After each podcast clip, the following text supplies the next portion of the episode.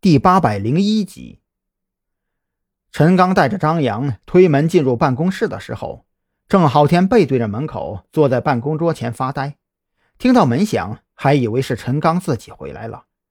刚哥，来接我的是谁呀？如此说着的同时，郑浩天站起身，转头向身后看去。当他看到张扬的瞬间，当即变了脸色，右手更是下意识地摸向腰间。刚哥，他就是张扬。郑浩天发现右手落空，心里这才想起身上并没有配枪，惊慌之余，当即开口向陈刚喊道：“他以为陈刚并不知道张扬的身份。我知道他是张扬。”陈刚黑着脸，让人看不透表情，自顾自地指了指旁边的沙发。等张扬坐下之后，反手将房门给关上了。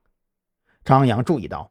无论是带着自己来到办公室的路上，还是进入办公室之后，这个陈刚所有动作都是由左手完成，而他的右手则一直贴着裤子的中缝，而且从他手腕上肌肉紧绷的状态来看，他随时都准备好了拔枪。还真是个警惕的家伙。张扬心里暗自赞许，脸上却是露出一抹意味深长的笑容。也不等陈刚开口询问，就看向郑浩天问道：“查到我那些资料费了不少功夫吧？”“哼，实际上我只用了不到三个小时。”郑浩天的声音很冷，目光里闪过一抹自傲。他对自己的侦查能力一向非常自信，但是在自傲之余，他不动声色地朝着窗口边上挪了几步，似乎对陈刚也升起了戒备。好，张扬愕然。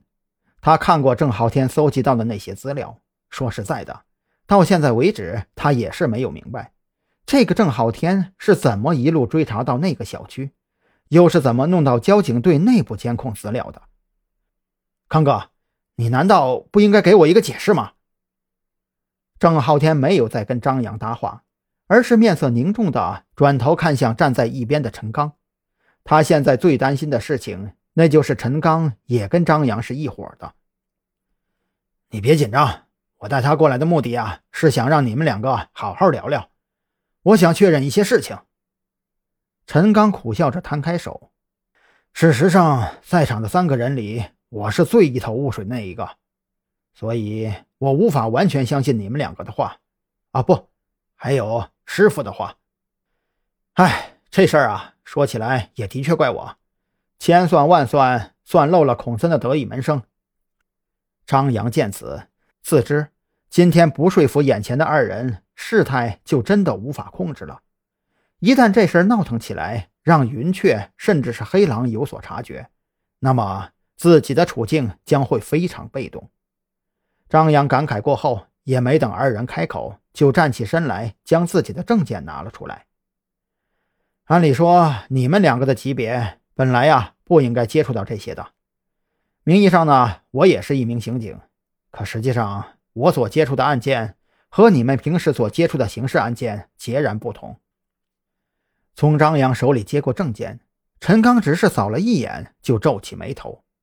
他很肯定，这证件本身绝对不是假的，无论是封面的材质，还是证件所用的纸张。都和他自己的证件完全一样，而这种材质和特殊纸张，在国家的严格管控之下，绝无可能外流。也就是说，张扬的证件百分百是真的。可问题在于，这份证件上所写着的隶属单位让陈刚有些傻眼。他可是从来没有听说过什么特殊案件侦办局这样的名称，甚至让他觉得眼前站着的并不是一个警察。而是一个演员。